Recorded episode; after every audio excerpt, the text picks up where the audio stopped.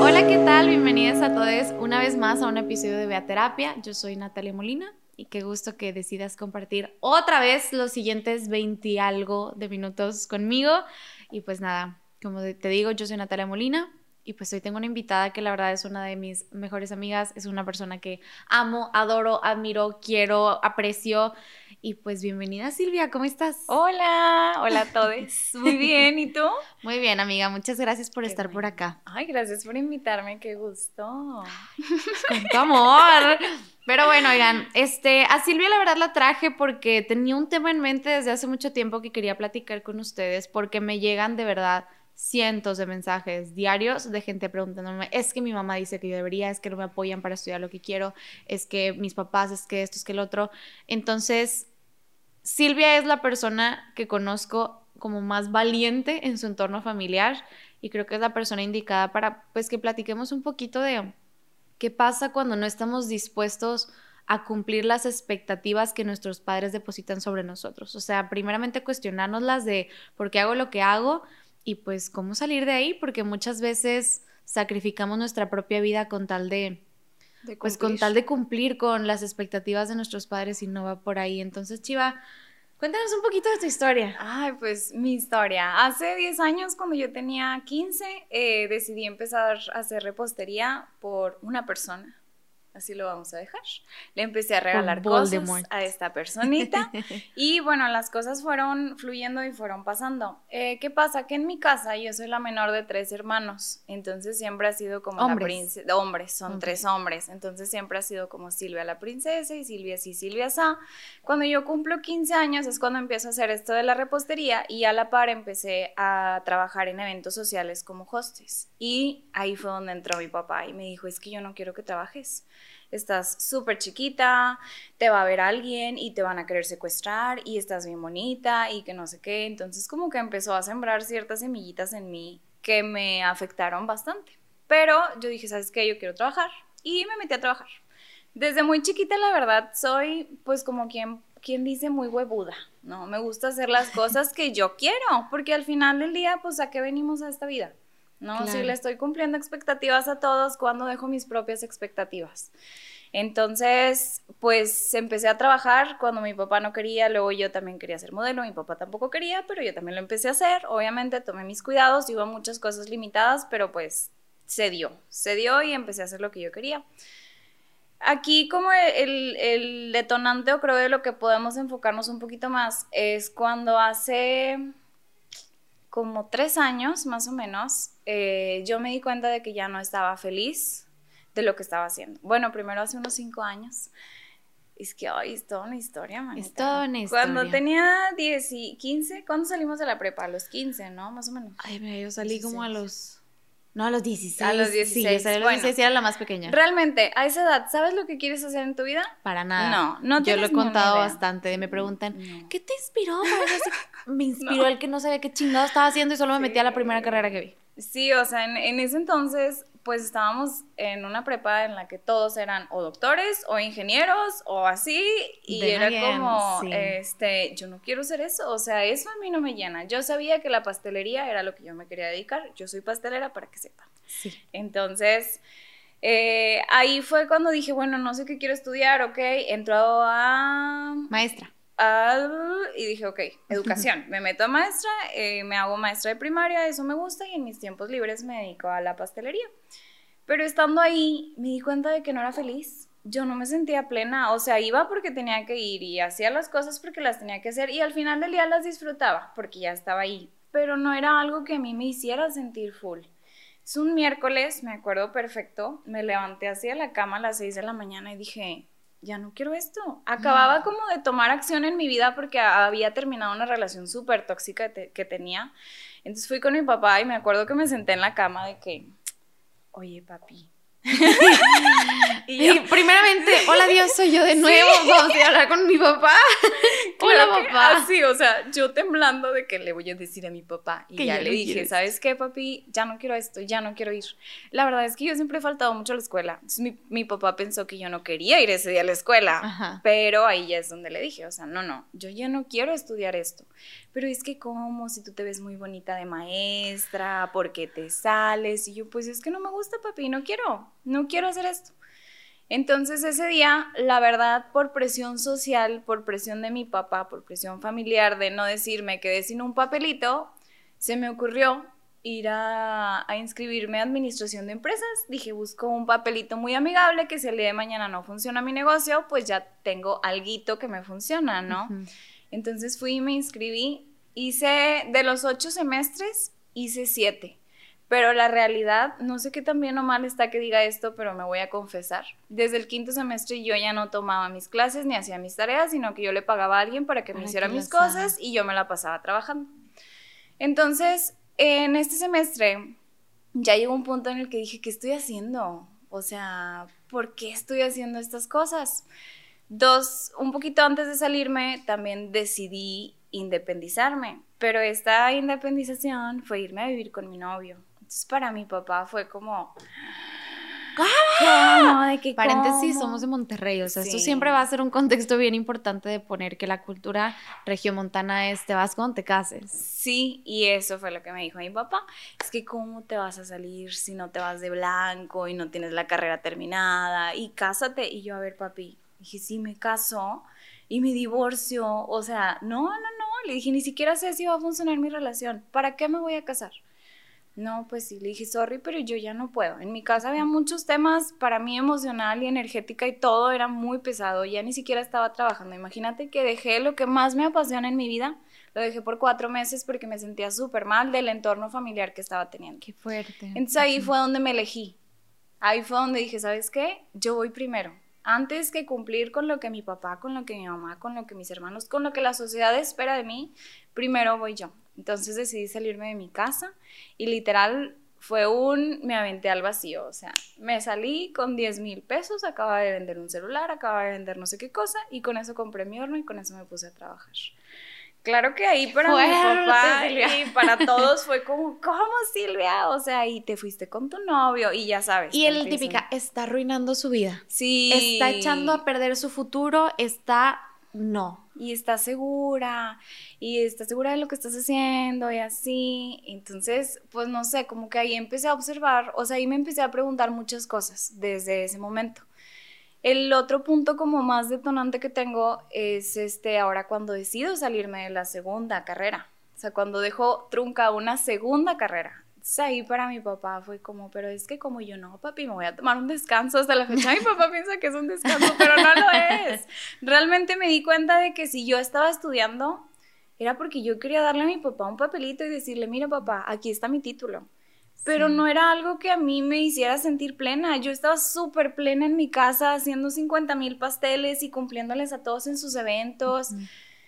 Entonces ahí me di cuenta de que me tenía que seguir eligiendo ante todas las situaciones y me empecé a preguntar, como tú comentas, el por qué, el por qué estoy haciendo esto, el por qué pienso esto, o sea, porque siento que necesito casarme pronto, porque siento que tengo que terminar mi carrera.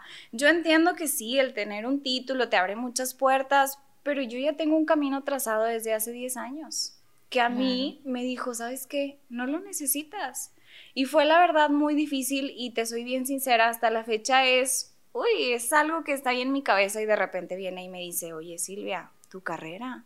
Oye Silvia, ¿quieres un título? Claro. Pero, ¿por qué lo quiero? ¿No? O sea, cuando, cuando no viene desde el deseo propio, ¿por qué? ¿De dónde viene? Claro, tengo muy presente que precisamente me hablaste a mí en alguna ocasión de me siento así, o sea, ya no quiero y, no sé qué onda. Y yo también, te, pues te di ese cuestionamiento que tú ya tenías de, es que ya lo sabes, o sea, ¿para qué quieres seguir estudiando? O sea, y yo fui la que también recuerdo haberte propuesto, de, tómate un tiempo, o sea, no, ni, ninguna decisión de este tipo es permanente, te puedes salir de la carrera un tiempo y si eventualmente dices regreso, regresas, pasen dos, tres meses, seis, diez años, o sea, es, es lo de menos, si en este momento el camino que quieres trazar y te vas a sentir completa, vete por ahí. Pero muchas veces nos angustia mucho como el lidiar con nuestros padres porque tenemos la cultura de que tenemos que tener siempre una buena relación con ellos. Y que tenemos que cumplirles. Tenemos que cumplir las expectativas que ellos depositaron y híjole, van de, de arriba y abajo, porque yo también recuerdo mucho que mis, las expectativas, todos depositamos expectativas en otras personas, punto. Pero hay que tener cierto balance para que las expectativas sean como, híjole, posibles de cumplirse, por así decirlo, y que sean con base en el deseo de que esa persona pueda ser quien quiera ser y no quien yo deseo que sea. Recuerdo mucho que a mí me depositaban en la casa, yo soy la más pequeña de dos hermanos, pero hermanotes, mis hermanos me llevan 13 y 16 años. Entonces, cuando yo nací, pues mi hermano ya estaba en secundaria y el otro en prepa ya casi para carrera. y yo era la bebé y era la única mujer de mi, o sea, de, del, pues, del entorno familiar y no, o sea, era también esa postura. Y recuerdo mucho que yo siempre he sido como muy fría o distante, o sea, siempre he sido muy emocional, pero independiente. O sea, yo íbamos a los 6, 7 años de que a McAllen y a Ross y así, yo, mamá, yo me voy sola, o sea, necesito que me dejes sola, yo voy a comprar mi ropa, yo voy, yo voy. y siempre he sido como muy pushing away y recuerdo que muchas veces ese fue un problema con mis papás, que me decían, es que tuvimos a tus hermanos hombres y ni ellos que eran hombres, pensábamos que como eras mujer ibas a ser bien cariñosa, ibas a estar con nosotros y nos ibas a procurar y querer más. Y recuerdo que yo crecí mucho con esa culpa de estoy haciendo mal mi papel como mujer, como hija, como persona, como, o sea, realmente me convencí de ello hasta que eventualmente a este punto en terapia pude trabajar él, yo estaba buscando cumplir con las expectativas que mis papás querían de mí. Y esas expectativas no son mi responsabilidad. O sea, si ellos creían que yo iba a ser así, es problema de su creencia, no de mí por ser como yo realmente era. El problema es ellos no aceptarme como yo era. Y eventualmente lo hablamos y para ellos fue como, es cierto. Y mis papás ahora sí abrazote de tienes razón. Y sí es así. Mis papás siempre han sido las personas más comprensivas del mundo Qué admirable es que, los padres sean así porque muchas veces es difícil. Entonces, esta parte en donde nos convencemos de que tenemos que ser lo que ellos esperan que seamos por él, tienes que respetar a tus mayores. Tienes que respetar a tu autoridad, a tus papás, a esto. No, a veces hay que cuestionarla.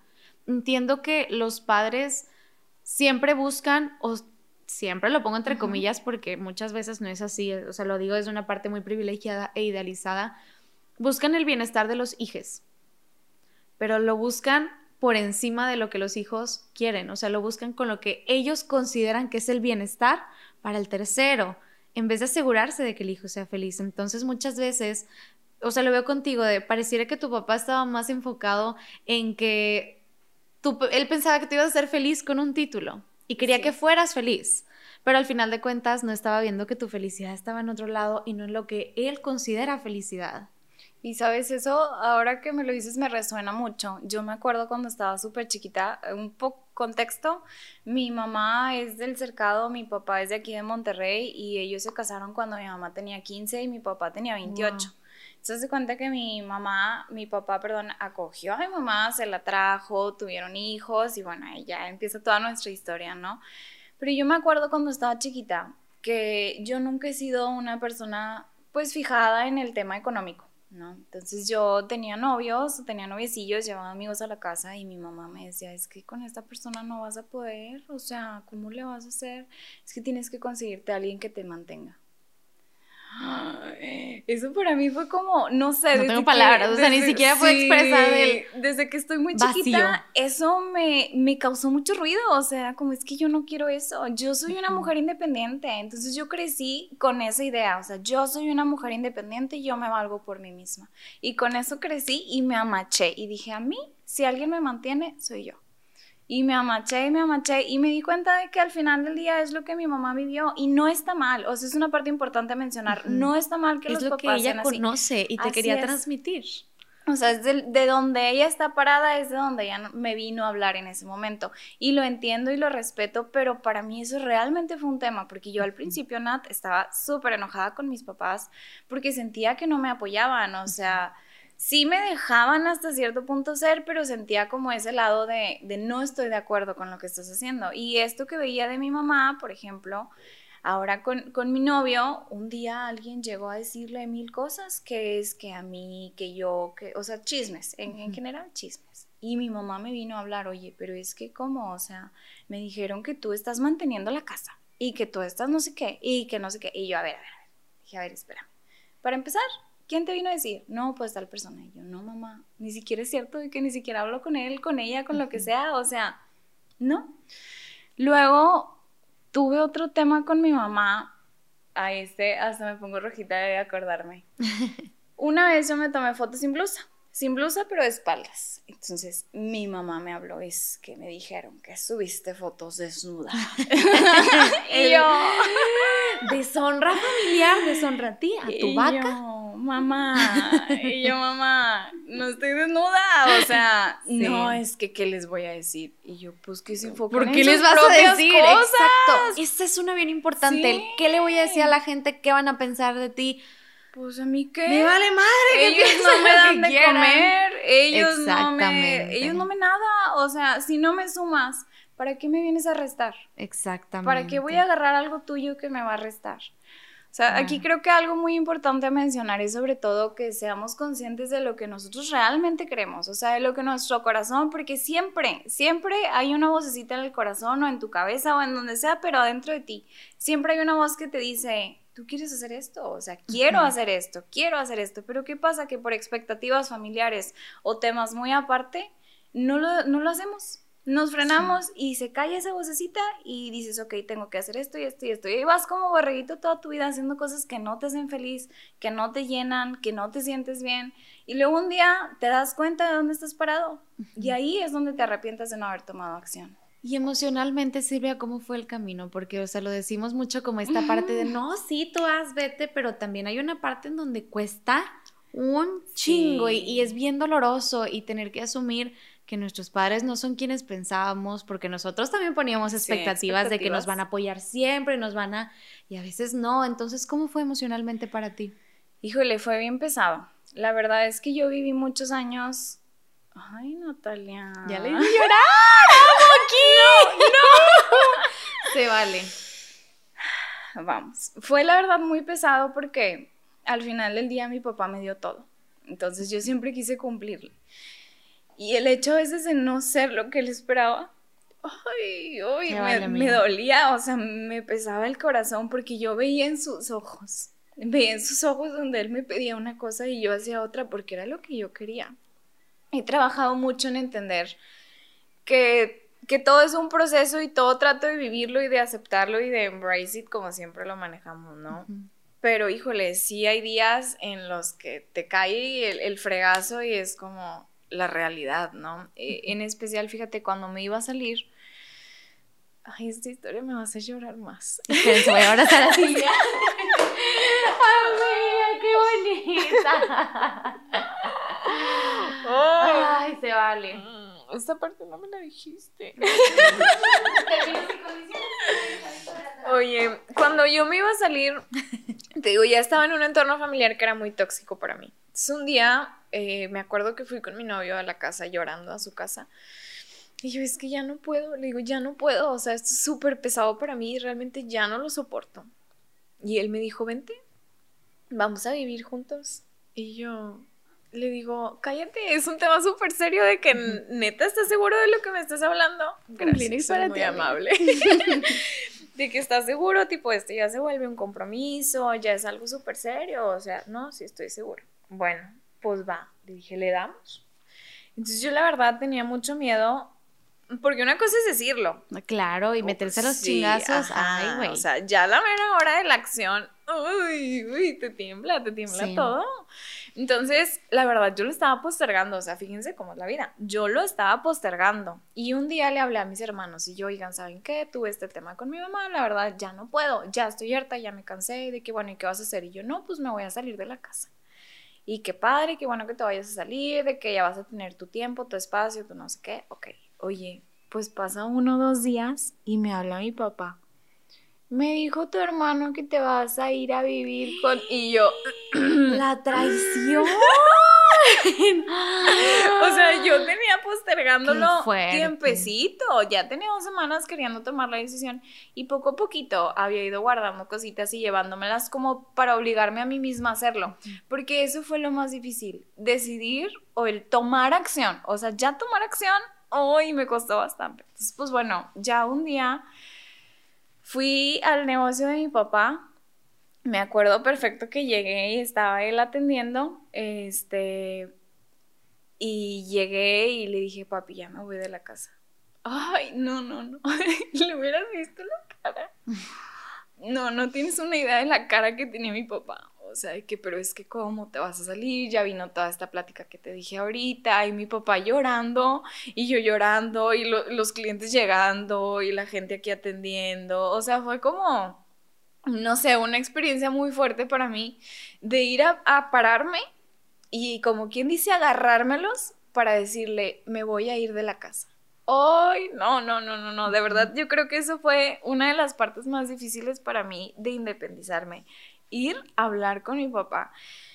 Y yo sé que no debería, pero hasta Pero lo es y se vale, o sea, al final del día crecemos con eso y desaprenderlo es, bien difícil. Sí, o sea, y, y, fíjate que yo noté que mi papá le dio depresión. Mi papá se deprimió porque yo me fui a la casa. Fue un trabajo propio claro. de, de decir, eso no es mi responsabilidad. Exactamente. Eso no lo hice yo. Él decidió, son sus expectativas, son sus ideales, pero no es algo que yo haya ocasionado. Eso no, para mí fue, era, era doloroso, de verdad doloroso ir a ver a mi papá y que mi papá llorara. Cada vez que nos veíamos me lloraba porque me extrañaba. O Qué fuerte, Silvia. Sí, me tardé un rato para que mi papá Mm, eventualmente se dio cuenta de lo bien que me había hecho independizarme, de lo mucho que estaba creciendo, de lo mucho que estaba trabajando, de lo mucho que todo me estaba ayudando. Y ahí fue cuando ya lo aceptó y ya empezó a cambiar un poquito su percepción, empezó a querer más a mi novio porque pues él sentía que me habían casi que robado de la casa, ¿estás de acuerdo? Claro. Pero pues sí, yo creo que eso fue lo más pesado, o sea, como que... Claro, y, es bien fuerte siempre como el, el darnos cuenta de que no, o sea, es el yo lo decepcioné, yo lo lastimé, yo me fui, yo le traicioné, yo no, o sea, tú, tú ejerciste tu individualidad y él vivió los efectos colaterales de ello por la expectativa que él depositaba. Y ahora mi pregunta es, ¿ha valido la pena, Silvia? Ay, sí, bastante, bastante, bastante, bastante. De verdad ha sido una de las mejores decisiones que he podido tomar en mi vida. Cuéntanos quién es Silvia hoy. Ay, Uy, buena pregunta. Pues mira, Silvia tiene 24 años, es independiente desde hace tres años totalmente. Eh, el día de hoy con mucho orgullo les platico y les comparto en lágrimas que hace ocho meses eh, aproximadamente abrí mi pastelería. Ya tenía pues de estos 10 años dedicándome a esto, pero ya un día dije, ahorita es cuando o es ahorita o no va a ser. Y en plena pandemia abrí mi pastelería. El día de hoy estoy bien emocionada porque somos el sustento de cinco familias, más la mía, somos seis. Entonces digo, poco a poquito hemos ido creciendo y todo se ha dado. Este, aparte, pues soy, fui, soy modelo, soy influencer, entonces me, ayuda, me gusta mucho ayudar a otros emprendedores como yo. Este, y pues Silvia se ha convertido en una mujer muy fuerte. No, soy fría. Silvia ya era muy fuerte. Pues Silvia nos ha demostrado lo que ya era ya la voy a hacer llorar otra vez. es mi expertise, oigan, si ustedes están aquí y no han llorado alguna vez conmigo, o sea, no, no sé qué están haciendo. pues sí, la verdad tienes un donut. Entonces creo que ahora entienden por qué yo menciono tanto que la historia de Silvia es una historia muy admirable, porque realmente creemos de, ah, bueno, te sales y ya. No, a veces es muy complicado y si creemos que vamos a encontrar una forma de irnos de una situación caótica que no sea dolorosa, es casi imposible, porque estás sacrificando muchas cosas por un bienestar mayor pero en lo que llega ese bienestar mayor, pues es caos y es tormenta. Pero pues al final de la tormenta, me parece que Silvia ahora tiene una de las pastelerías más deliciosas de Monterrey. O sea, not gonna lie. o sea, me regala de repente seis cupcakes y me los acabo de verdad una sentada y es de. ¿Qué hice? Pero muy deliciosos. Todos mis pasteles son de ella. Entonces, híjole, o sea, ver que de pronto las cosas salen bien y si alguien está pasando por ese proceso, ¿qué le dirías, Silvia? Creo que el primer consejo sería que te mantengas súper firme a lo que tú quieres. O sea, si necesitas, siéntate, agarra una libretita y yo eso hice. Y anoté. Yo quiero en mi vida esto y esto y esto. No que tengas con punto y seña lo que quieres, porque al final del día no sabemos qué va a pasar. Híjole, pero hasta partir del cómo me quiero sentir es importante. Sí, cómo me quiero sentir. Yo también decía, es que en, mi, en casa de mis papás no me siento plena, o sea, no me siento completa, no me siento feliz. Eh, hay muchas cosas, hay mucha carga que, que no es mía. No es mía y no me toca, pero aquí estoy. Entonces, o sea, eso, como ir viendo para dónde te quieres ir. Tal vez no lo tienes claro, pero con que te des más o menos una idea de lo que quieres, ya estamos del otro lado. Y ahora sí que pues la vida es para quien se arriesga. Si no te arriesgas, vas a vivir la vida que otros quieren. ¿Y a dónde vamos a llegar? A que un día te vas a dar cuenta que estás parado, como ahorita dije, en donde no quieres estar. Así es. Sí, hay una frase muy cruda que yo digo mucho y se la he dicho a mis pacientes. Cuando tienen esta issue de es que van a esperar, van a querer, van a cumplir tus papás un día se van a morir. Y tú vas a estar parado en esta vida solamente con lo que tú construiste para ti. Si toda tu vida fueron crear expectativas, o sea, más bien crear eh, tu entorno conforme a sus expectativas, cuando ellos no estén y no tengas expectativas que cumplir, ¿quién vas a ser? ¿Qué va a quedar de ti? Entonces, al final, pues solamente decidir por las cosas que te van a hacer un bien a ti. Y esto aplica para todo. Este, o sea, de a mí me daba mucho miedo irme de intercambio porque mis sobrinos iban haciendo y como no voy a estar cuando ellos nazcan. Y también digo, un día mis sobrinos van a crecer y ni me van a pelar. Y yo sacrifiqué muchas partes de mi vida por estar en ahí, y, híjole, no, o sea, a veces hay que elegirnos mucho más pues nada, Silvia, qué hermosa historia, qué bonito, qué fuerte, qué maravillosa mujer. Muchas gracias por compartirnos cosas como tan personales. Sé que es muy difícil, sé que de repente duele mucho, pero te agradezco mucho que hayas estado dispuesta a platicarnos. Estoy segura que todos se van a inspirar mucho con tu historia. Y pues muchas gracias. ¿Dónde te pueden encontrar, Silvia? Me pueden encontrar en mis redes sociales, eh, como, bueno, en Instagram, como arroba Silvia Sepúlveda, Silvia la primera con Y. Y también les puedo pasar el Las cake shop. de mi negocio. bueno, el mero mero, lo más rico que van a probar es arroba Silvia Cake Shop. Muy delicioso, tiene un local aquí en Monterrey, búsquenlo ahí en, en Instagram para que tengan la dirección y de verdad, de verdad vayan. Muchas gracias Silvia una vez más por estar acá. Yo soy Natalia Molina, a mí me encuentran como arroba Molina en todas mis redes sociales, como Natalia Molina C, con TH evidentemente, eh, también en Instagram, en Twitter. Y pues nada, muchas gracias por compartir esta tarde con nosotras y muchas gracias Silvia por estar por acá. Adiós. Nos vemos en el próximo episodio de Beaterapia. bye bye.